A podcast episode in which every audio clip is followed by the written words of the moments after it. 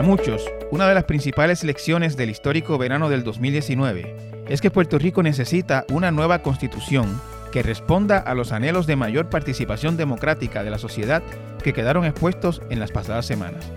En respuesta a este anhelo, el Partido Independentista Puertorriqueño presentó varias propuestas de enmiendas constitucionales que incluyen un referéndum revocatorio, una elección especial cuando haya una vacante en Fortaleza y una segunda vuelta cuando ningún candidato a la gobernación supere el 50% en una primera elección. Sobre esta propuesta y qué persigue, conversamos hoy con el representante del PIB, Denis Márquez.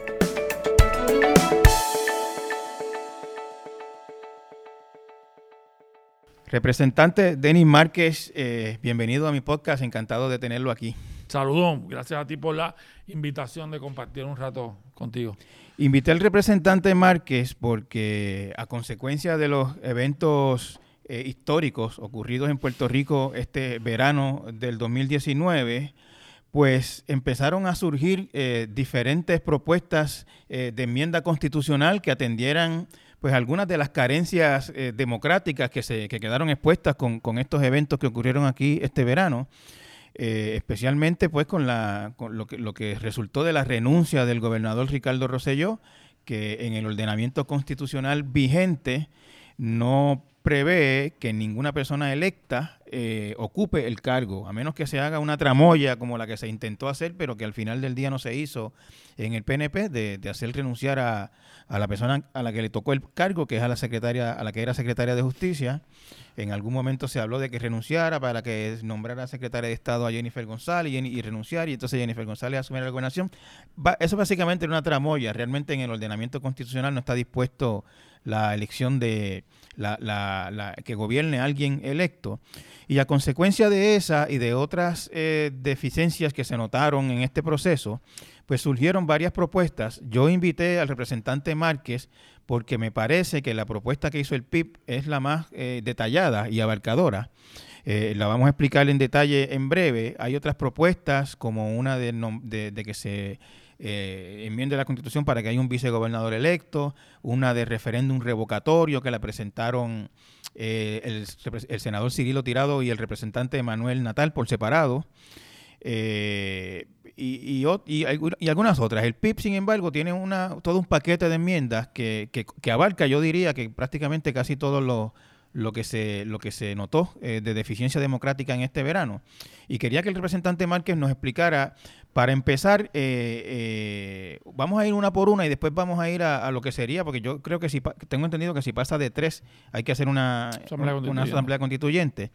Eh, la más interesante de esas propuestas, o la más interesante no necesariamente, pero la, primera que, surge es la de una elección especial si hay una vacante del gobernador. Explíquenos esa, esa enmienda, eh, representante. Bueno, un poquito de, introducción, como tú muy bien señalaste, esto fue a raíz de, de toda esta discusión tramoya, eh, burundanga, dirían en el barrio Celada de Gurao, donde yo me crié, que surgió eh, a raíz de la, del chat y de la exigencia del país en la calle y de los reclamos de la renuncia.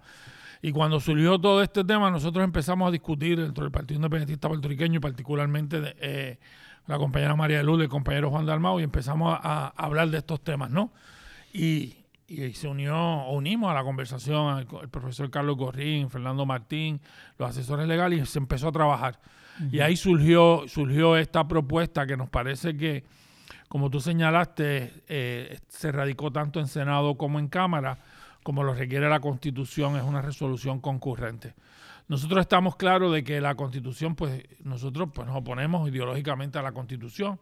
Es la Constitución de Lela, es una Constitución colonial y tiene un, múltiples defectos y emana de esa relación eh, territorial con los Estados Unidos, pero, pero creemos también que era nuestra responsabilidad dentro del marco de la realidad política puertorriqueño, aportar a la discusión y promover esas enmiendas. Y la enmienda de la, de la elección especial no es otra cosa que promover que quien sustituya a un gobernador o gobernadora por caso de muerte, incapacidad, renuncia o destitución, que no es otra cosa que reciba sea una persona electa. Y por eso nosotros promovemos que en una enmienda eh, a la Constitución, al artículo del Poder Ejecutivo, que si no faltan, antes de que se falten 180 días para eh, culminar el mandato, básicamente seis meses, previo a ese periodo, ah, perdóname, y se me olvidó otra razón por la cual podría ser la elección especial, que es el que es otra de las enmiendas que proponemos, el revocatorio. Ah, claro, porque si hay una, hay una destitución por un referéndum revocatorio de incluirse eso en la Constitución, sería otra de las causales, perdón, para hacer la elección especial. Y en esa elección especial, abierta, como decimos en la enmienda, pues este, se estaría convocando al país para una elección, para elegir esa nueva gobernadora o nuevo gobernador, para que la sucesión no sea como se dispuso en la Constitución, que todo el mundo todo el que ha leído esto un poco sabe que esto es una herencia del Partido Popular de la década del 50, de cuando se desarrolla esa constitución, ese modelo de control del Poder Ejecutivo de quien iba a sustituir al gobernador de Puerto Rico, que era una persona nombrada por el entonces gobernador. Y de esa forma, esa sería la, elección especial que nosotros proponemos. Eh, yo, yo eh, pensando en esto durante estos días, de las tres, perdona, Benjamín, de las tres que proponemos, pero estamos hablando específicamente de, esta. Encuentro eh, incluso hasta peligroso que, la sucesión de un gobernador que no esté caiga en manos de alguien no electo o un secretario de Estado o ese orden que existe. Eh, eh, usted me está diciendo que eso viene del tiempo de Muñoz Marín. ¿Cuál, cuál fue en, la convención constituyente? ¿Qué, se habló sobre esto y cuál es la y cuál es la Es interesante de, lo cuando empezó este debate y todos empezamos a mirar, porque como no hay precedentes, empezamos a mirar el, el asunto de el orden sucesoral, pues no hay jurisprudencia, lo que hay son algunos que otros artículos de revista. Eh, empecé a escuchar eh, a, profesores universitarios sobre este tema e incluso se llegó a plantear en el debate legislativo la figura del vicegobernador pero sí, lo, pero básicamente la discusión se, se enmarcó al final. Gutiérrez Franqui fue, si la memoria no me falla, uno de los portavoces de ese tema, estableciendo que, había que eh, establecer el, ese mecanismo del secretario de Estado. Se reafirma a preguntas de los recuerdos de un constituyente que tenía que ser confirmado por ambos cuerpos y lo refleja las decisiones del, recientes del Tribunal Supremo y se quedó ahí. Yo le di una mirada a un libro que poca gente eh, no eh, conoce, el libro de la nueva constitución, que es un libro, un estudio que se hizo. Hay poca información sobre ese tema, pero yo estoy totalmente de acuerdo. Hemos, no, nos ha puesto a todo el mundo a reflexionar porque nadie había una historia desde el 52 de cuatrenios completos de reelección o en los últimos cuatrenios de que acababa un cuatrenio un gobernador lo más cercano que se estuvo a eso, que se empezó a discutir, fue bajo el asunto de Aníbal Acedo Vilá, que fue acusado criminalmente y no se sabía cuál iba a ser el resultado final, pero que no había una discusión, y yo creo que eh, sobre ese tema, porque no se dieron las circunstancias particulares. Y, y yo creo que sí, que ahora que uno lo mira, tenemos a la Secretaría de Justicia que no deja de ser un nombramiento estrictamente, eh, aunque es un nombramiento, todo el mundo sabe, político, porque lo hace un gobernador, claro. pero es, una, es una posición ejecutiva que está tomando las decisiones sobre, el, sobre asuntos de Puerto Rico, incluso está refrendando o va a vetar leyes aprobadas por funcionarios electos por el país. Tiene un poder Claro, alguien dirá, la legislatura puede ir por encima del, poder, del, veto, pero no deja de ser un poder que tú tienes sobre funcionarios electos. Y me parece que por eso el que todo el mundo haya eh, reaccionado, pero en términos de nuestra propuesta, que yo creo que es la más sensata porque es la invitación al país y tampoco dejarlo al control de un partido político, es la elección especial. Hablando de esto del control del partido político, en Puerto Rico se ha estilado, y yo no sé si eso me parece que proviene o emana de jurisprudencia, que cuando hay una vacante de un cargo político en la legislatura, básicamente que se da esto, y en las alcaldías también, eh, se hace una elección especial ocasionalmente en el, mismo partido. En el caso de la gobernación, eso no es lo que está contemplado. No lo que está contemplado, por eso la palabra abierta en la resolución concurrente es importante, porque lo que estamos es quitándole ese control. Esto es una herencia. Toda esta jurisprudencia electoral siempre cuando uno la lee, está enmarcado en el beneficio de un partido político. Y no nos olvidemos de las visiones ideológicas del Tribunal Supremo de Puerto Rico. Lo que pasa es que después les rebotan en la cara a, los propios partidos porque luego se le invierte.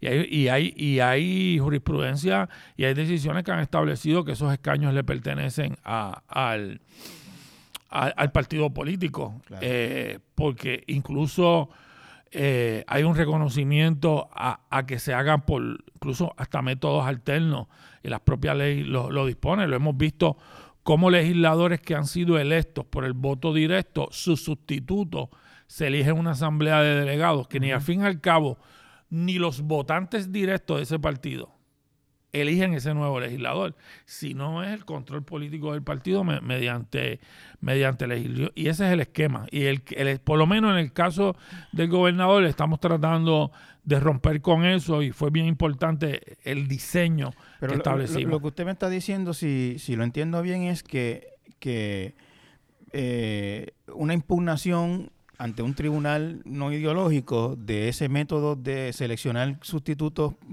entre el mismo partido o esa jurisprudencia de que un escaño le pertenece al partido y no al pueblo, eh, podría ser vulnerable. Sí, siempre lo, podría ser. Me parece que eh, es una posibilidad bajo los criterios de elección, bajo los criterios del derecho al voto, bajo los criterios de participación ciudadana, pero hay todo unas decisiones constantes en Puerto Rico que hablan de, funcionarios ya electos, que hablan de, que fue electo por X partido político y, es lo que se ha resuelto. Eh, lo aclaro, la propuesta de nosotros en cuanto al gobernador rompe con eso, rompe para hacerlo lo, más abierto posible y ya comenzó alguna gente a decir que no se toque la constitución.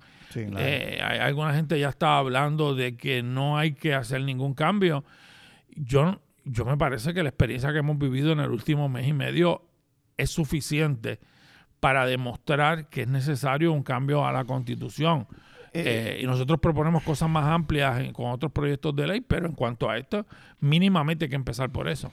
El gobernador electo en esa elección especial eh, sería para concluir para el concluir el cuatrenio. No, es un nuevo cuatrenio. No, no es un nuevo cuatrenio, es para concluir la, propuesta. Incluso somos los bastante sensatos al establecer que si faltarían seis meses para las próximas elecciones, ahí sí permitimos, porque es el único remedio que se podría establecer en ese mecanismo, eh, ahí sí establecemos que sea el secretario de Estado porque estamos enmendando la constitución, no, estamos creando una nueva constitución con un modelo eh, diferente, sino que sería e, ese sería el sustituto. Faltan seis meses, tenemos las elecciones en noviembre, faltan seis meses. Ah, en la, en la propuesta hablamos de 180 días, porque es el equivalente básicamente a seis meses. Eh, la otra propuesta, que quizás debimos empezar la discusión por ahí, es la del referéndum revocatorio. Explíquenos en qué, eh, bajo qué criterios o qué requisitos habría para que se convocara ese referéndum. En esa que ha habido una discusión en el país durante varios cuatrenios sobre ese tema y sé de gente que ha propuesto legislación para hacerlo también. Nosotros la, la diseñamos a manera de enmienda constitucional, ¿no? Y yo estaba convencido que no se podía, en el medio de la discusión con el gobernador Rosselló aún en el poder, no había forma de mediante una elección sacarlo, tenía que utilizarse el mecanismo legal existente, ¿no? Y nosotros lo que proponíamos era, o lo que proponemos mediante las resoluciones en el Senado y en la Cámara, lo que proponemos es el, el asunto de que un referéndum revocatorio que pasado un año del cuatrenio de un gobernador, si el 15% de la población solicita y la comisión de electores inscritos y la solicitan un referéndum revocatorio, se va a una elección especial y en esa elección especial más del 50% de los electores, con una participación de más de un 50% de los electores también, ambos requisitos, votan por la revocación del mandato de esta gobernadora o gobernadora, pues se cumpliría con el referéndum revocatorio y sería una sola vez en el cuatrenio. No se podrían hacer dos, tres. Y, y al año, representante. Al año, de, su gobernación. Sí, para dar un espacio. un 15%, un 15 de la población, no de los, electores inscritos. De los electores inscritos y un 50% vota a favor y tiene que participar más del 50%. Más del 50%, exacto. Eh, no, está escrito en piedra. No le preocupa, sí, yo, sí, no está escrito en piedra y, hay que, y está para empezar la, discusión. Porque en, otros sitios donde existe, eh, yo he visto que es a mitad del término. Sí, es una eh. posibilidad. Yo creo que, yo creo, yo, por ejemplo, esto es una propuesta, ojalá se discutiera y alguien nos dijera, eh, pues vamos a enmendarlo a, la mitad del cuatrenio. Yo no lo he discutido dentro de, con el compañero Juan Dalmau. Para mí me suena razonable, podría ser este incluso razonable eh, eh, ese mecanismo. Igualmente, todo el mundo sabe que, no, todo el mundo sabe, no, el país, lo que dice una constitución son los preceptos generales, no los mandatos generales, y hay que hacerlo a través de legislación. Y habría que generar legislación para eso también en, en Puerto Rico. O sea, pero que sí, yo, a tu, contesta, a tu preocupación, sí, es una posibilidad de discutir lo que sea. Me, me preocupa también con esa propuesta en específico, representante, que en Puerto Rico tenemos un problema de gobernadores eh, trabajando para la reelección exclusivamente desde el primer día. Y si tenemos un revocatorio, una posibilidad de revocatorio al año o a mitad de término, estarían trabajando para evitar ese revocatorio. Eh, y, me temo que politizaría todavía más la gestión pública. ¿No, le, te, no esa posibilidad? Desde el día uno de que los gobernadores están, o por lo menos los que hemos tenido, el gobierno del PNP y el Partido Popular, están pensando en la reelección. Eh, y, y uno lo ve que el esquema incluso de apoyo de los medios de relaciones públicas, de publicidad, está enfocado en eso. Es más, cuando uno mira, lee el chat, el enfoque del chat, además de los delitos que habían y de la de crímenes y de la homofobia y todos esos asuntos que se pudieron, eh, los ataques a legisladores y a diversas personas, había todo un esquema de llevar una, imagen. Y, claro, eso es un problema que está presente. Yo creo que la, la acción gubernamental, la mejor imagen que puede haber es la acción. Pero es la mejor, pero no es la más fácil. Claro, eh, y, es la, y es lo complicado. Y, yo no voy a negar que aquí hay propuestas que, que van a chocar. Eh, esta, hay otra que no está ahí, que está en el otro proyecto, el de, la, el de la nueva constitución que nosotros planteamos, un nuevo Puerto Rico, que es transformar el modelo legislativo, que es transformar el modelo gubernamental, que es transformar el modelo judicial, porque la experiencia me dice, previo a ser legislador, fui abogado laboral veintipico de años representando empleados públicos y el, y el control político partidista de las agencias de gobierno, pensando en eso, en lo que tú me preguntabas, en la reelección. Y, la, y el esquema gubernamental va dirigido siempre a eso. Pero lo, lo ideal, lo perfecto, no puede ser el obstáculo para uno tratar de, de aportar al país. Yo creo que es fundamental empezar a discutir esto porque es un asunto de democracia, de madurez y que va a generar discusión. Y va, bueno, ya imagínate, lleva una semana radicado y ya ha habido reacciones de altas esferas, incluso del Tribunal Supremo, se expresó la, la juez Oro, lo, lo, lo, leí en entrevista que se le hizo, de que no hay que tocar la constitución. Yo estoy hablando de personas que han señalado que no hay que enmendar la constitución porque funciona. Independientemente... realmente lo que yo he escuchado y le escuché a la jueza y otra persona que habló de este tema eh, fue, me parece que Tulio Acevedo, el, el ex líder popular. Eh, me parece que lo que están diciendo es cautela, ¿no? No lo hagan, sino como que piensen lo mejor, no, se, no debe ser una reacción inmediata, no debe ser una cuestión... Eh, la, constitución no se enmienda para reaccionar a, a eventos específicos, sino a otras cosas. Lo que pasa es que el evento específico que surgió primero que lleva cincuenta y pico de años, 52, wow, más de sesenta y pico de años en la Constitución, y la experiencia, además de dramática, frustrante en muchos sentidos, alarmante en otros, de que teníamos un gobernador criminal y estábamos amarrados. Cuando, la, la verdad es que si él no renuncia, estaría ahí todavía, claro, estuviera el país en, llamas. Claro, porque lo de lo que se hablaba era que ahora algunos legisladores del PNP el otro día discutía o debatía con uno y me decía, el gobernador renunció por porque lo íbamos a residencial. Eso estaba por verse. Eso estaba por verse si realmente iban a estar los votos para la formulación de cargo en la Cámara eh, las dos terceras partes, óyeme, y tres cuartas partes en el Senado para destituirlo. Era bastante, es un proceso bastante cuesta arriba. Y, además sin ningún diseño legal sino un mandato constitucional que cada cuerpo lo tenía que diseñar según su mejor entendimiento y con el control mayoritario del PNP y siendo su gobernador el PNP, que iban a tener el control de cómo hacer el diseño interno para eso. Yo creo que el gobernador renunció porque, eh, por la realidad social de la presión pública y que la legislatura actuó por eso mismo también. Cuando empezaron en la legislatura a, y, a decir vamos a residencial, cuando se aprobó la resolución, hubo una serie de eventos que los, que los, promovieron.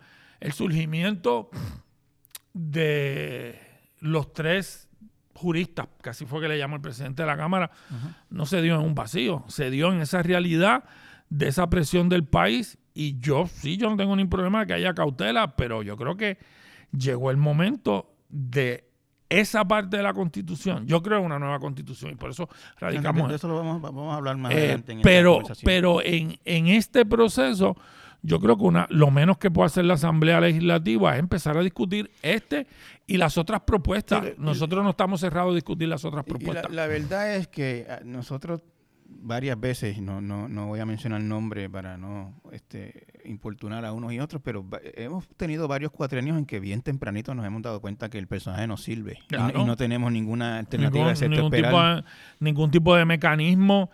Y, y, y además el proceso es parte también. Yo siempre he dicho que hay una responsabilidad social de la gente en el momento de votar. Yo sé que hay campañas, yo sé que hay movimientos publicitarios, pero de verdad que yo que yo quisiera que la gente siempre eligiera pensando, obviamente el voto del PIB es un voto ideológico, pero por ejemplo en el caso de la legislatura, mirando lo que ha hecho esa persona que plantea, si es electo, que plantea, eh, si ya es electo, cómo, cómo votó en diversos proyectos de ley, cómo aportó al debate legislativo, que no es solamente pararse y de generar un discurso, el debate legislativo, que mucha gente lo desconoce, es provocar cuestionamiento, es provocar enmiendas, y, eso se logra, uno, uno a veces se, logra una serie de cosas que no salen a los públicos, pero se logran en ese proceso. Las contradicciones que se dan de que uno está en este debate intenso sobre un tema y media hora después uno está apoyando otro proyecto porque es bueno. Y, y en ese proceso debería ser la responsabilidad y sé que suena duro decir, wow, en Puerto Rico que somos tan, tan politizado la cosa, se dice, un referéndum revocatorio.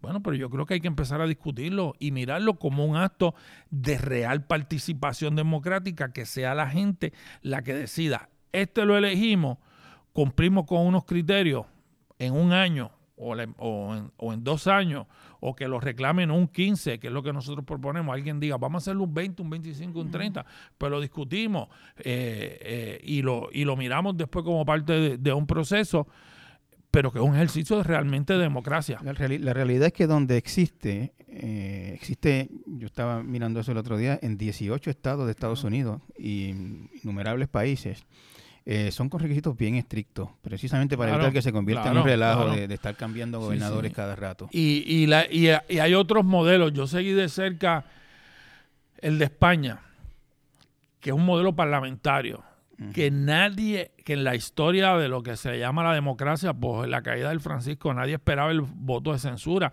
El voto de censura que se le hizo al gobernante anterior es una, es, un, es una especie de revocatorio. Lo que pasa es que se hace a través del modelo parlamentario y requiere un, unos acuerdos increíbles que se dieron en ese proceso. Y mira, y el país sigue funcionando, las experiencias que ha habido en otros lugares en el mundo, el, el país sigue funcionando porque tiene, dentro del marco de cada país obviamente, pero que es parte de ese ejercicio democrático. Y, y yo creo que es una aportación que están haciendo diversos sectores, incluyendo nosotros a, la discusión de ese tema. Eh, representante, antes de pasar a la próxima propuesta de enmienda, que es la de la segunda vuelta, quería tocar un último tema que se me quedó un poquito en el aire con la propuesta de elección especial. No hay temor o, no se prevé que los eh, rojos populares y PNP eh, pretendan eh, eh, apropiarse de esa enmienda para que la elección sea una elección especial de estas entre miembros de un partido? Bueno, eh, eh, podría existir esa posibilidad. No nos olvidemos que al final del camino la propuesta tiene que ir a votación Claro. por el país y habría todo un debate. Aquí, eh, si ven- miramos las experiencias de las últimas dos enmiendas, que fue la enmienda a la ley de la, a la ley no, al derecho constitucional a, a la fianza y la transformación del modelo legislativo que iba a convertir el modelo legislativo en, en uno de control por parte de las mayorías, hubo un rechazo del país. Yo creo que de esas experiencias deben aprender, deben aprender ambos partidos políticos eh, eh, sobre esas visiones sobre que en el siglo XXI limitar derechos y limitar participación de las minorías. Pero claro, eso está sobre el tintero. Siempre, siempre se está esa discusión porque primero tiene que aprobarse la legislatura la propuesta que se llevaría a votación y habría que discutirlo y vamos a ver si hay ambiente que yo creo que hay otras propuestas que se han planteado en la legislatura. Yo creo que lo saludable sería que se discutieran todas. Ustedes no, no, no, no incluyeron en su propuesta lo de vicegobernador No, electo. no, no, ¿Por nosotros... no, es que cuando uno mira la estructura, o incluso cuando yo me leí la, la, la propuesta de que hay de vicegobernador, y pues, pues es un poco un, una persona que va a estar sentado allí sin hacer nada. y Bueno, no- hay una propuesta de que sea, de que ocupe el, el cargo, de- la- las funciones que hace el Sí. secretario de Estado. Pero claro, entonces ahí viene todo el proceso de todo lo que significa la, la contradicción de las funciones de secretario de Estado, tal y como está el modelo de dise- diseño, ¿no? La promulgación de leyes, la certificación de una serie de cosas, que, si- que no deja de ser un funcionario ejecutivo, mientras que un, funcionario electo estaría haciendo esas funciones. Podrían haber unos choques y unos conflictos de interés. No los he estudiado con detenimiento, pero tan pronto lo vi, me empezaron a surgir dudas. Esa propuesta surgiendo, surgiendo en principio, creo, del presidente de la Cámara, eh, yo veo una gran posibilidad de que, Claro. de que se radique y que avance Claro, en el proceso. sí. por Yo creo que si hubiese habido un gobernador, un vicegobernador en estos momentos en Puerto Rico, hubiese estado, hubiese sido el número 13 en el chat. Eso es exactamente lo que creo yo. Incluso lo, lo escribí. Sería un. Rivera Marín o algo por Rivera Marín, una cosa por el estilo, y no, y no resuelve el problema de la participación democrática y el ejercicio de un país que en estos eventos que lo, que lo viví, participé, lo observé, participé de todas las marchas, eh, caminé todas las marchas, hablé con mucha gente, a mí me parece que fue un ejercicio de aprendizaje brutal eh, en términos de eso y, y había un país en la calle. El que no haya visto eso está en otro espacio. El que todavía ande en las redes sociales diciendo estos son dos o tres o son los mismos, primero que se perdió una gran experiencia de aprendizaje político, de aprendizaje social en la calle con la gente. Eh, claro, yo también he dicho, aquí hay una historia de calle, de, sectores, desde el independentismo, el ambientalismo, los sindicatos, de estar en la calle diciéndole a la gente, en la calle, en la protesta, en el cuestionamiento, se logran avances. Y yo creo que como parte de toda esa contribución histórica y la combinación de las nuevas generaciones, de la indignación de María, de la situación gubernamental, y claro está el chat, que es una cosa que alguien que lo, lo- haya mirado, pues lo, lo mínimo que hay es indignación, demostró que hubo un resurgir, un, des- un despertar de este pueblo con ese tema en particular, y yo creo que todos tenemos que aprender sobre ese tema. Eh, representante, la propuesta de segunda vuelta, eso existe, me parece a mí, en la mayoría de las democracias. No, sé si, no- si ha hecho, alguien ha hecho el sondeo, pero es una propuesta bien común, que extrañamente en Puerto Rico no lo es. No, nunca. En Estados Unidos a nivel federal, y yo no estoy seguro si a nivel de los estados tampoco. Eh, ¿Qué se persigue con esa propuesta? Ha habido todo un planteamiento durante este proceso y desde la elección de que ningún de que el gobierno de Puerto Rico no tiene una mayoría del país que lo respalda. Sí ganaron en pluralidad, sí ganaron eh, las elecciones, fueron cerradas y un poco lo que buscamos es que quien gobierne en Puerto Rico y es un planteamiento de ahora mismo desde las minorías para que haya un planteamiento mayoritario es que el que gobierna en Puerto Rico tenga el favor de más del 50% del país, que haya una mayoría del país que lo apoye. Y por eso nosotros proponemos la segunda vuelta, que lo que está señalando es que ha habido una elección y uno de los dos eh, candidatos no tiene el, o, ninguno de los candidatos o candidatas obtiene más del 50%, la propuesta que hacemos en la resolución concurrente es que los que llegaron en primero y en segundo lugar concurran con fecha dos o tres semanas después de la elección general lo, establecemos en la resolución, concurran a una segunda elección. Y de ahí surja entonces el respaldo mayoritario. Ahí es que, por ejemplo, el que quedó tercero empieza a negociar con los primeros dos. Claro, claro. Y, es parte de un proceso democrático también, porque tú como en tercer lugar o cuarto lugar, en, ocasiones yo he visto experiencias, particularmente latinoamericanas, que se dan, eh, que aquí no se permiten, que se dan las coaliciones. Y ese grupo de coalición... Lo cual, yo considero que es una aberración y, y, el momento en que alguien lo plantee, eso es inconstitucional de su facto, eso eh, va contra la libertad de asociación. Claro, y entonces eh, esa, uno lo ve, es interesantísimo cómo el que termina primero y segundo no empieza incluso a mirar a su votante, empieza a mirar al otro votante, a decirle a ese que yo tercero, yo te puedo representar. Y ahí se da lo que tú señalas, el proceso de negociación, de acuerdo, Claro, es una experiencia que nunca me he vivido en Puerto Rico. Sería, para mí sería, lo digo hasta fascinante, eh, con esa realidad política de Puerto Rico, trabajar eso eh, eh, en Puerto Rico, pero sí, pero de esas experiencias particularmente latinoamericanas, de cómo se empieza ese proceso de negociación, cómo se llegan a unos acuerdos, cómo incluso se firman acuerdos, cómo se hacen pronunciamientos públicos, pues incluso en un país que es una colonia, incluso podría hasta servir para, para discutir muchos asuntos ha servido del bien, de Puerto Rico. Ha servido bien y ha servido mal. Claro, claro. Yo, siempre pienso en la experiencia dominicana, que la segunda vuelta le impidieron a José Francisco Peña claro, Gómez claro, claro, y, muchas veces. Claro, y eso es parte de la historia también y de, y de, y de los procesos, la, la complejidad la complejidad del proceso electoral y de los procesos políticos, pues, pues son así. Alguna gente diría que es la dialéctica también. Un, asunto de, las contradicciones que se dan, de los procesos. Cuando uno se mete a política, eh, aprende mucho de, todo ese tipo de contradicciones y de procesos que se dan. Representantes son tres, eh, ya hablamos de tres enmiendas, eh, más de tres ya hay que hacer una convención constituyente. Ustedes tienen una propuesta también de una nueva constitución. Eh, eh, hábleme de esa, de esa propuesta. Eso se hizo mediante proyecto de ley, tanto en el Senado como en la Cámara, lo radicamos a la misma vez. El compañero Juan Dalmau, en el caso de la Cámara, es el proyecto 2971. Ya mismo te digo el, número del Senado que se me acaba de escapar. Eh, este, y, lo que nosotros estamos planteando ahí, hay un reclamo de una transformación social, ha, habido un reclamo de cambios en el país y lo que estamos proponiendo es una propuesta de una asamblea para un nuevo Puerto Rico, AMPUR, eh, es lo que se ha, dominado, se ha, se ha denominado, y el proyecto del Senado es el 1334, en el caso de la Cámara es el 2971. Ambos proyectos están, por cierto, publicados en todas nuestras redes sociales para la discusión, el que lo quiera leer y conocer de él. Aquí lo que estamos proponiendo es una votación sobre dos asuntos, pero un sí o un no sobre dos asuntos, van unidos de la mano.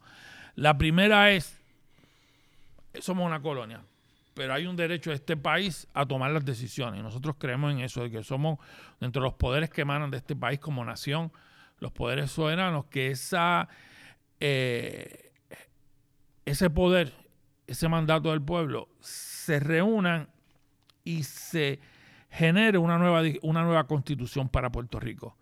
Una nueva constitución en donde dejemos atrás la constitución del Estado Libre Asociado, que dice clarito en la sesión de las, en el artículo de las enmiendas que cualquier enmienda constitucional que se haga tiene que estar a tono con la ley de relaciones federales y con la ley 600, porque es parte de, esa realidad colonial, ¿no? Y en nosotros esto es un planteamiento legislativo, un planteamiento de país, un planteamiento político. Y decimos en ese proyecto de ley que esa nueva constitución, no limitado a eso, debe incluir un sinfín de temas. Pero, pero vamos, a ver, vamos a empezar desde el principio. Ese, es, esa propuesta sería, eh, vamos a decirlo de esta manera, en desafío a Washington porque ellos tienen que básicamente autorizar a Puerto Rico a hacer una constitución. Claro, en, respuesta a Washington, en respuesta al derecho de este país a, hacer su propia constitución y a que su constitución refleje la visión del país, los derechos del país, la cultura del país, la realidad social de Puerto Rico. Por eso es que la segunda parte de la propuesta va unida, va unida a que haya un reclamo de que se descolonice de Puerto Rico. Es uno y dos. La redacción de una nueva constitución con un montón de criterios que nosotros establecemos y que decimos que no son los únicos, que son los que nosotros creemos que vamos desde una carta de derechos que incluye el derecho a la salud como un derecho constitucional, pasando por la carrera judicial, pasando por todas las otras enmiendas que hablamos ahorita, pasando por derechos humanos modernos, pasando por derechos de los trabajadores pasando hasta por la neutralidad del Internet. O sea, todo aquello, los derechos de las comunidades LGBTQ, o sea, todo aquello que comprenda una nueva realidad social está plasmado ahí. Pero que también comprenda un reclamo de que esa asamblea les reclame, un poco trayendo nuestra propuesta asamblea de estatus, que el gobierno de esa asamblea le diga al gobierno de los Estados Unidos, aquí está nuestra nueva constitución y exigimos un nuevo modelo no colonial, no territorial y esa asamblea que incluso hablamos de que hay una representación que rompa el esquema de los partidos políticos y que les reclame al gobierno de los Estados Unidos la descolonización de Puerto Rico. Eh, sería eh, una asamblea de estatus, una asamblea constitucional de estatus plus, con una, incluyendo una nueva constitución. Sí, a alguna gente se le puede dar ese nombre, se le, pues nosotros le dimos la asamblea eh, para un nuevo AMPUR, para un nuevo Puerto Rico es para generar, como, sí, un poco para generar una nueva constitución y para provocar, para discutir y para lograr un nuevo modelo político en Puerto Rico, no colonial, no territorial. Me está hablando de, asuntos sociales que no son parte de la constitución ah, en, este momento. Eh, derechos LGBTQ, eh, ambientales, eh, la neutralidad de Internet. Explíqueme un poquito de eso. Mira, nosotros, el, el tema de los derechos humanos, a mí particularmente y al partido también, pero a mí particularmente es un tema que, me apasiona. Y, yo creo que una de las cosas que yo, yo, yo he promovido eh, muchísimo en la discusión política es eso, ¿no? Y nosotros una de las cosas que planteamos es que estamos a la altura del siglo XXI y cuando tú tienes, vamos a empezar por el medio ambiente, cuando tú tienes el, eh, en la Constitución que nos habla en una de sus sesiones, particularmente en los articulados generales, nos habla de la protección de los recursos naturales, pues eso está como en un vacío, ¿no? Y cuando uno ve que por la realidad colonial de Puerto Rico, organizaciones internacionales de todo tipo, pero particularmente de las que emanan de, de las Naciones Unidas, hacen un montón de acuerdos que muchos de los países luego los incluyen en sus propias constituciones. Cuando uno tiene un grave problema, y que aquí en la zona metropolitana en estos días se está hablando tanto de Ocean Park, del problema con el efecto del cambio climático, pues mira, hay que hacer unos principios, obviamente hay que hacer una legislación fundamental sobre esos temas, pero hay que tener unos principios que emanan del derecho internacional y que emanan de las discusiones, y eso está ahí. Una sociedad, y estoy hablando ahora mismo de derechos humanos, una sociedad en que este próximo fin de semana en algún pueblo de la isla va a haber un torneo de softball, un carnaval de softball o va a haber un bingo para recoger dinero para poder pagar el tratamiento de salud de una niña o de un niño o de un adulto. usted dice en, un pueblo de la isla, eh, en muchos pueblos de la isla. Lo doy como, lo doy como un dato. Pues yo para mí, y eso cuando yo hablo de ese tema en particular, me, me, me conmuevo y me, me mueve, me, porque es que no puede ser, porque no puede ser que el derecho a la salud esté condicionado de esa forma. Y cuando yo he visto que las querellas y ni hablemos del derecho a la salud, que he vivido unas experiencias recientemente sobre el derecho a la salud de personas que lo que tienen es el plan de la reforma con condiciones mentales. Si las condiciones físicas es un problema en Puerto Rico, el asunto que lo he vivido, lo he conocido, del asunto de la salud mental es una cosa terrible. Pues todo eso tiene que estar en la Constitución. Y también, pero eso en cuanto a los derechos humanos. Y otro grupo más, derechos laborales, algunos de los derechos que se eliminaron de la sesión 20 volverlos a incluir. Pero hablamos de la transformación del Poder Judicial con el concepto de la carrera judicial.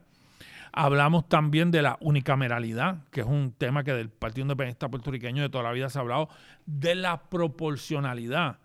El PIB en la papeleta legislativa sacó en distritos representativos y, a nivel de Puerto Rico entre un 7, 8, 9, 10, 11% de los votos.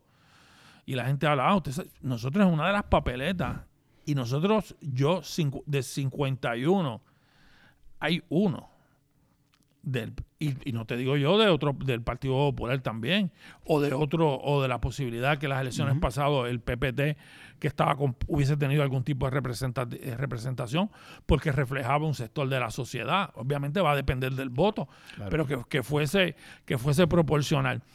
Y, y esos son parte de, de esas propuestas que están ahí y que siempre señalamos que no son las únicas, que está abierto a discusión. lo, que usted me está diciendo es que, eh, eh, y yo sé que el PIB dice, es, un, es un, se puede decir una cantaleta, eh, que saca 10, 11% en la papeleta legislativa, pero tiene uno de 51 es menos de 1% de, de... Exacto. Sí, es el... El medio por ciento. El medio por ciento. Y, y, no de, puede, representación. Y de representación, porque el, incluso el diseño está... Eh, el diseño eh, constitucional legislativo en un país de 100 por 35, dividido en unos esquemas territoriales, eh, con una revisión cada 10 años a base de unos criterios poblacionales. ¿Alguien puede entender ese esquema de que tiene que ser este representante exclusivamente por estos tres pueblos nada más? Cuando aquí eh, se da el azul de que, por ejemplo, para hablar de, de, mi pueblo de Gurabo, pues el pueblo de Gurabo tiene un representante con un pedazo de cagua y el otro y hay otro representante por Cagua por unos criterios territoriales exclusivamente. Y no claro que tiene que haber una representatividad que no solo incluya la isla completa y, pero que también incluya los diversos sectores de la población.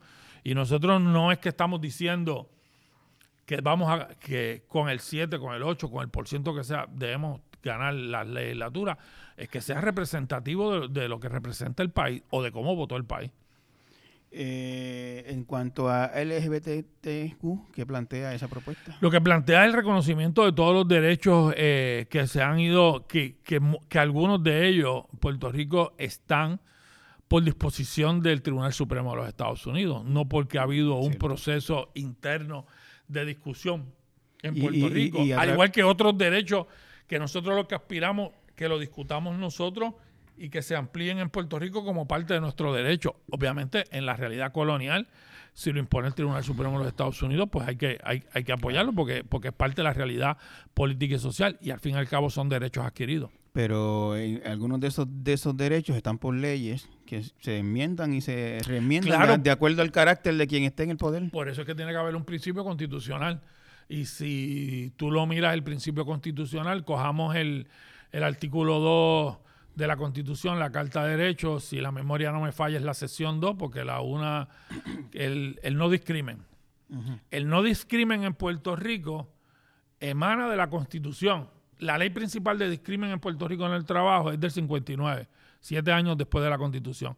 Recoge los principios constitucionales. Por lo tanto, si los derechos de equidad eh, estuviesen enmarcados en la Constitución, no hay forma de quitarla mediante legislación. Digo, el que lo hiciera estaría cometiendo un acto inconstitucional. Por eso hay que reconocerse los derechos humanos, incluso derechos sociales, derechos colectivos.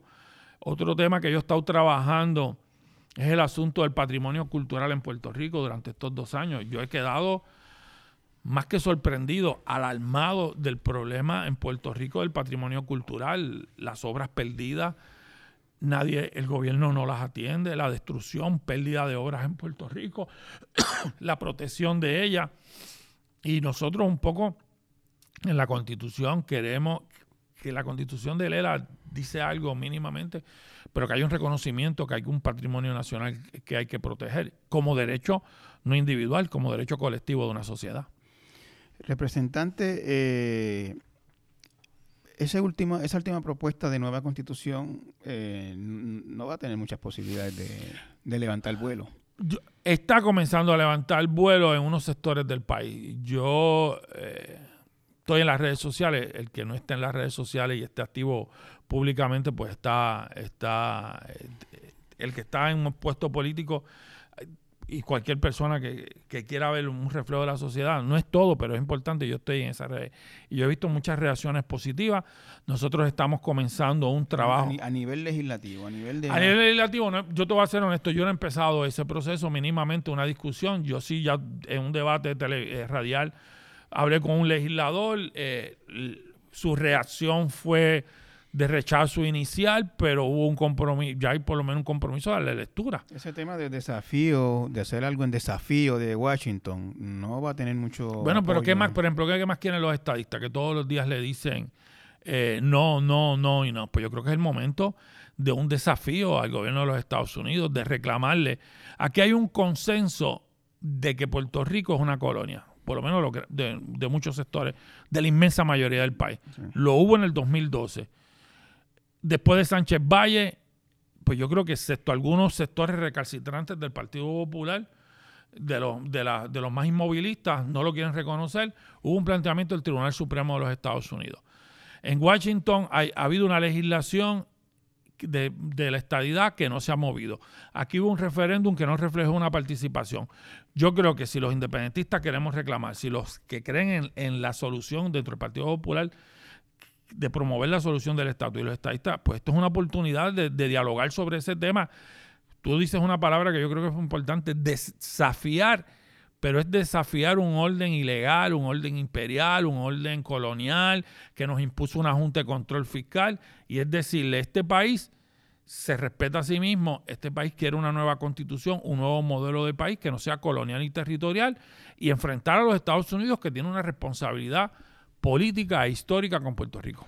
Representante, y de las tres eh, propuestas de revocatorio, elección especial y segunda vuelta, ¿en alguna de ellas se, se ve eh, movimiento legislativo? No, no, recuerda que la... Eh, la sesión no ha empezado. No, hace, no ha empezado y yo creo que la catarsis de, del mes pasado, eso es lo que yo percibo. Yo voy todos los días al Capitolio eh, estoy trabajando con legislación, mi gente está allí, pero está como, estoy como que en baja. Claro. Eh, y yo creo que... Yo creo que el, PNP, eh, sin duda alguna, la mayoría está atolondrada, yo diría. y yo creo que yo creo que yo voy a trabajar, yo estoy empezando a comunicarme con gente de, de organizaciones profesionales para hablarle de las dos propuestas estoy empezando a combinarme con sindicatos, con otros grupos políticos, con personas en su carácter individual y tengo una responsabilidad de comenzarlo a hablar con, los legisladores y promoverlo y de que esos grupos también se promuevan eh, eh, con, otros, con otros legisladores. Y ya comencé, pero como te digo, eh, la legislatura, yo he estado durante todo este tiempo y, en la legislatura, obviamente en la calle haciendo un montón de cosas y yo creo que que vamos a ver qué va a pasar el lunes que viene al inicio de la sesión con, con, la, primera sesión ordinaria desde la desde el, eh, evento histórico de este comienza el lunes que viene el 19 de agosto. El último día de aprobación de medidas es el si estoy con la memoria el 14 de noviembre. Y cierre de sesión creo que el 19 sí el 19 de noviembre.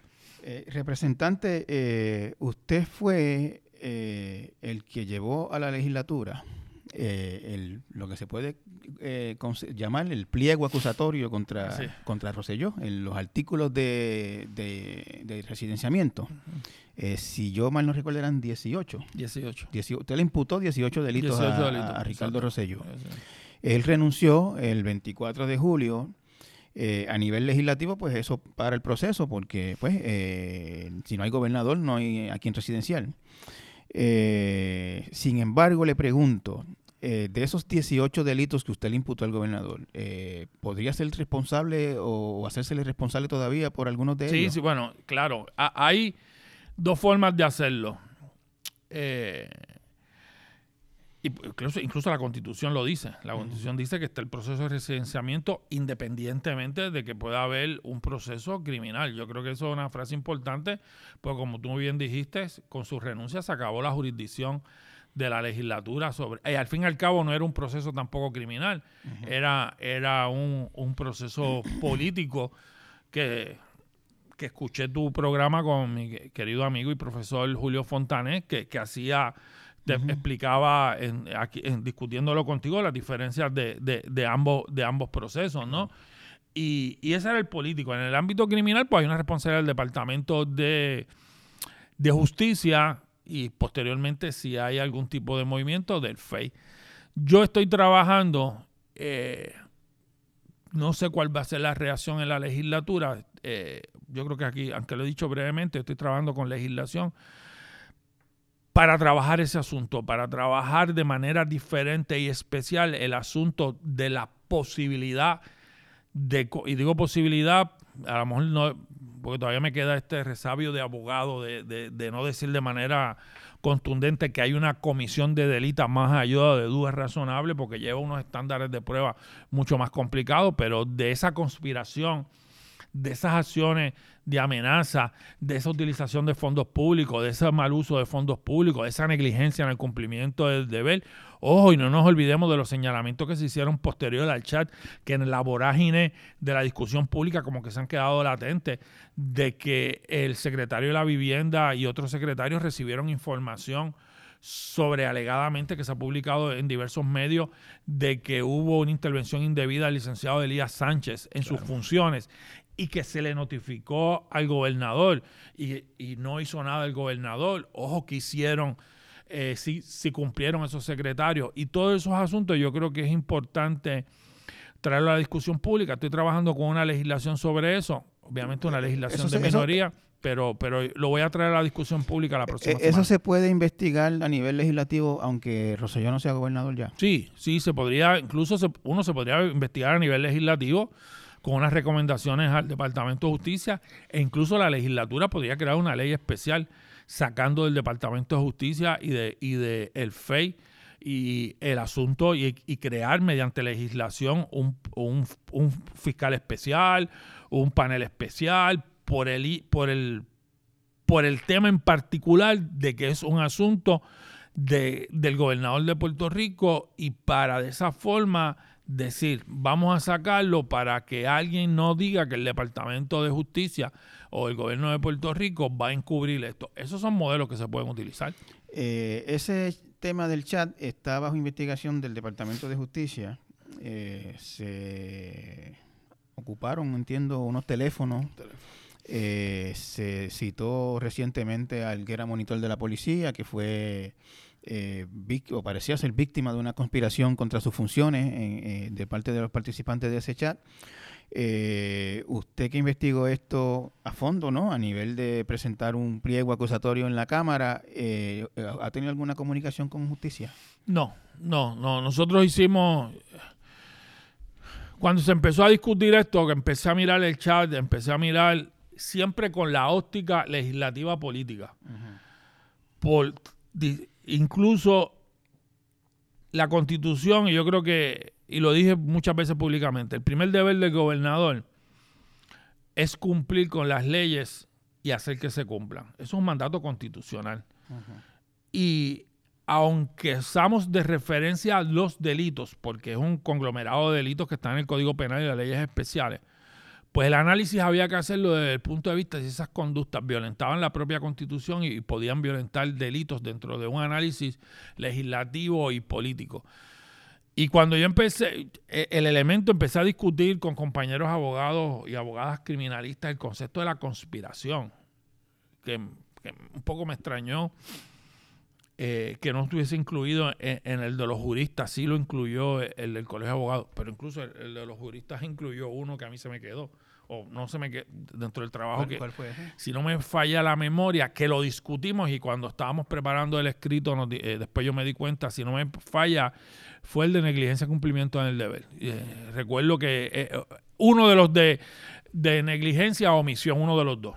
Sé que se me quedó uno de los dos porque lo discutimos en el análisis que hicimos y en el proceso de redacción no estaba. Este, y, yo creo que todo eso, yo creo que todo eso hay que mirarlo y, discutirlo.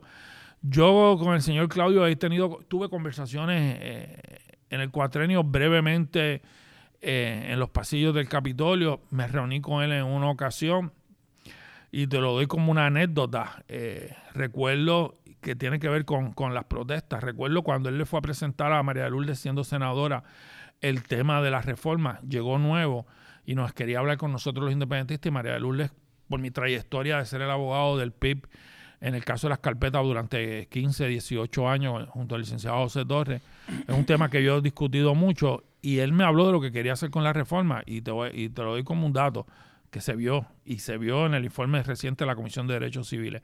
Le dije, Claudio, en la medida, el señor Claudio, en la medida en que Puerto Rico, la policía de Puerto Rico, y hablo de la cúpula, y el gobierno de Puerto Rico no rompa con, la, con el concepto de la criminalización de la ideología de la disidencia, no hay reforma legislativa.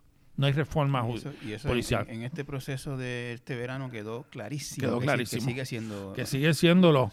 Y cuando uno mira cómo la, cuando uno mira, que es un documento que yo invito al país que lo lean, el informe de la Comisión de Derechos Civiles a raíz de mi querella, eh, y junto al compañero Juan Dalmao y el trabajo que hicimos y que se unieron otras personas y la gran investigación y un reconocimiento público a la Comisión de Derechos Civiles, cómo pudieron el asunto de las grabaciones, el asunto del monitoreo, monitoreo de las redes sociales, el asunto de la policía provocando chilling effect eh, para el efecto de disuadir la protesta haciendo planteamientos públicos para que voy a arrestar personas o arrestando personas previo a protestas y luego los casos se caían en la primera instancia de la regla 6, es todo un enmarcado para cuestión. se, supo de par de casos durante este proceso de personas que estuvieron hasta 24 horas bajo custodia y fueron liberados sin cargo, ni siquiera se le intentaron presentar cargo. Y se le restringió la libertad. se restringió la, libertad y es una cosa terrible. De hecho, e, e, este proceso hubo, evidentemente hubo muchos abusos en esas par de semanas allí en el área del viejo San Juan sobre todo eh, ¿Eso está bajo investigación de alguien que se sepa? No sé que los compañeros de la ACLU, del Colegio de Abogados, de Kilómetro Cero, Amnistía Internacional, se han estado en comunicación con ellos, se han estado reuniendo, documentando toda esa información, están comenzando a compartir, y yo creo que es el primer lugar que lo digo públicamente, han empezado a compartir alguna esa información con nosotros y yo estoy redactando legislación para esos eventos en particulares y ojalá eh, difícil, pero lo voy a traer a la discusión pública prontamente. Yo creo que hoy eh, mis compañeros abogados de mi oficina me entregan el primer borrador de para pero pero de que haya, es que siempre es lo mismo. Mira, Benjamín, yo estuve en el 2008, 2007, 2009, 2010 como observador del Colegio de Abogados en estos tipos de eventos. No cambia el modelo. no cambia el modelo y yo negociaba, particularmente la huelga del 2010, eh, tenía los, los, estudiantes en la parte de atrás, cuando digo la parte de atrás, eh, protestando, tenía la fuerza de choque, tenía que como miembro del colegio de abogados dialogar o tratar de, de hacerle entrar a la razón. Y el argumento que utilizaban en el 2010 es el mismo que utilizan, eh, que utilizan hoy en día. Y en la medida en que no haya esa transformación, como te dije ahorita, en esa visión eh, de la Policía de Puerto Rico, de su cúpula, no, vamos a adelantar, no vamos a adelantar como sociedad. Eh, representante, eh, redondeando en el tema de, lo, del chat, ahí hubo pues eh, se vio como mal uso de fondos públicos para eventos políticos, para operativos políticos. Discusión este, de temas de política pública con, entidades privadas. delante de un cabildero privado, etcétera. Eh, no había, no se vio en ese chat eh, una directriz así como clarita de, de róbate esto, róbate aquello, ni se mandó a secuestrar ni matar a nadie. Este, eh, sin embargo, de lo que usted vio, del pliego que usted eh, eh, examinó y presentó ante la Cámara, ¿usted cree que Ricardo Rosselló debe ser acusado de delitos criminales? Yo, yo entendería que como parte de, si se hace una investigación amplia y clara, yo entendería que esa debería ser una de, de las alternativas para el país. A mí me parece empezando por esos delitos de mal uso de fondos públicos, de negligencia en cumplimiento del deber. Además, dos cosas importantes. Número uno, el que me venga a decir a mí que era un chat privado eh, eh, está en, la luna. Hoy en día, todo, todo el mundo en el mundo del trabajo se comunica de diversas formas. Y eso eran reuniones de trabajo utilizando medios electrónicos. Y es el ejercicio de, de funcionamiento público. Y ahí yo he conversado, yo no soy el... Mi área dura, dura, dura, eh, no, no, sé la palabra dura, sino mi, mi, mi, área... Experticio, experticio. los abogados, déjame, soy legislador, pero no puedo dejar de cumplir con los cánones de ética. Los abogados no nos podemos llamar perito, pero yo no he trabajado con mucha... con eh, el área criminal pero lo he discutido con, con, eh, con compañeros, elementos de conspiración, de negligencia en incumplimiento del deber, el, el, el, asunto de, de, malversación y de mal uso de fondos públicos. A mí me parece que si se hace una investigación fuerte, completa, podría llegar, no puedo dar la conclusión porque los, los elementos de investigación hacia eso, pero yo creo que hay un mínimo hay que investigar de manera independiente, de manera seria y de que no sea como muchas veces en la historia, de que no se investigue y termine, triste decirlo para un independentista, el FBI acusando, que ha pasado en múltiples ocasiones en este país. Toda la vida. Toda la vida de que aquí no se investigan, que no se llaman ocasiones, entonces terminan siendo acusados y que en términos del acusado, mira lo que voy a decir, le representa un perjuicio, idioma diferente, eh, costos diferentes, proceso diferente, mientras que no, que mientras que el gobierno no cumple con su función, con su responsabilidad y que debe ser juzgado por sus propios pares. Un, proceso con mucho menos derechos, porque ese gran jurado. Para empezar con el gran jurado, para seguir con el derecho a la fianza, para seguir con el derecho, el asunto de que tú entiendas el proceso que es en otro idioma, por más que tú te llames bilingüe. Eh, eh, los costos que representa. O sea, que es un problema. Eh, las intervenciones de teléfono, todo eso. Todo eso, todo eso. Eh, representante, muchas gracias, por su tiempo. Un placer tenerlo aquí y espero que se repita. Claro que sí. Luego, te, cuando me hiciste unas preguntas sobre unos temas y, pronto va a haber legislación sobre esos temas, te la voy a hacer llegar. Seguro que sí, con mucho gusto, la.